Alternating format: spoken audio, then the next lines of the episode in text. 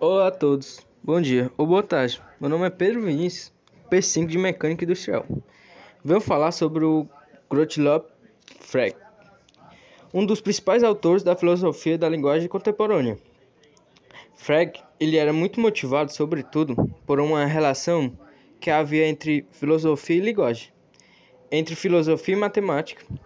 E a partir disso, percebe que faria sentido pensar para a filosofia uma linguagem que também pudesse se aproximar de uma exatidão.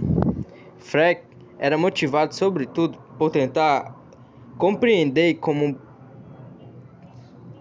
por tentar compreender como poder realizar um pensamento filosófico que não trouxesse tantos problemas de interpretação. Por exemplo, todos nós brasileiros conhecemos muito bem a palavra manga. Quando utilizamos essa palavra, podemos lembrar que, primeiramente, da fruta manga e depois da manga da camisa. Percebe que utilizando o mesmo nome para se referir a dois objetos diferentes. Que podemos acabar até confundindo em frases que não são bem feitas e detalhadas. Mas qual o problema disso? O problema disso não é apenas uma pequena incompreensão que pode ocorrer no nosso dia a dia. Problema também é que determinada questão pode ocorrer e aparecer em textos científicos. Frege, ele pega um, um exemplo clássico da palavra Vênus. Quando a gente fala Vênus, podemos lembrar de diversas formas ao que se trata. Pode, por exemplo, pensar inicialmente no planeta Vênus.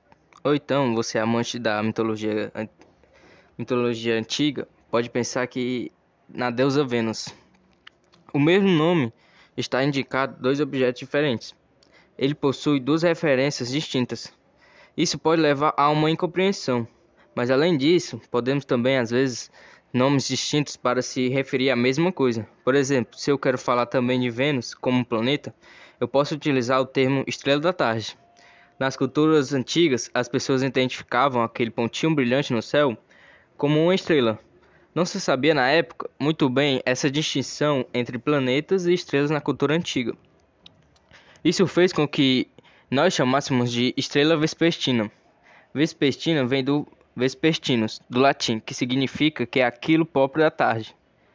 O que é curioso que a palavra vespertino vem da palavra vesper, e vesper é que significa em latim Vênus. Com tudo isso, Frege ele mostra a necessidade da filosofia analítica, que é analisar a linguagem e uma criação de uma linguagem lógica para análise de linguagem, que é para conseguir entender as linguagens e seus aspectos.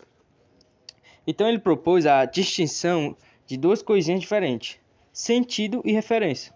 Quando se trata de linguagem, já que como vimos, existem palavras que têm o mesmo nome e são objetos diferentes.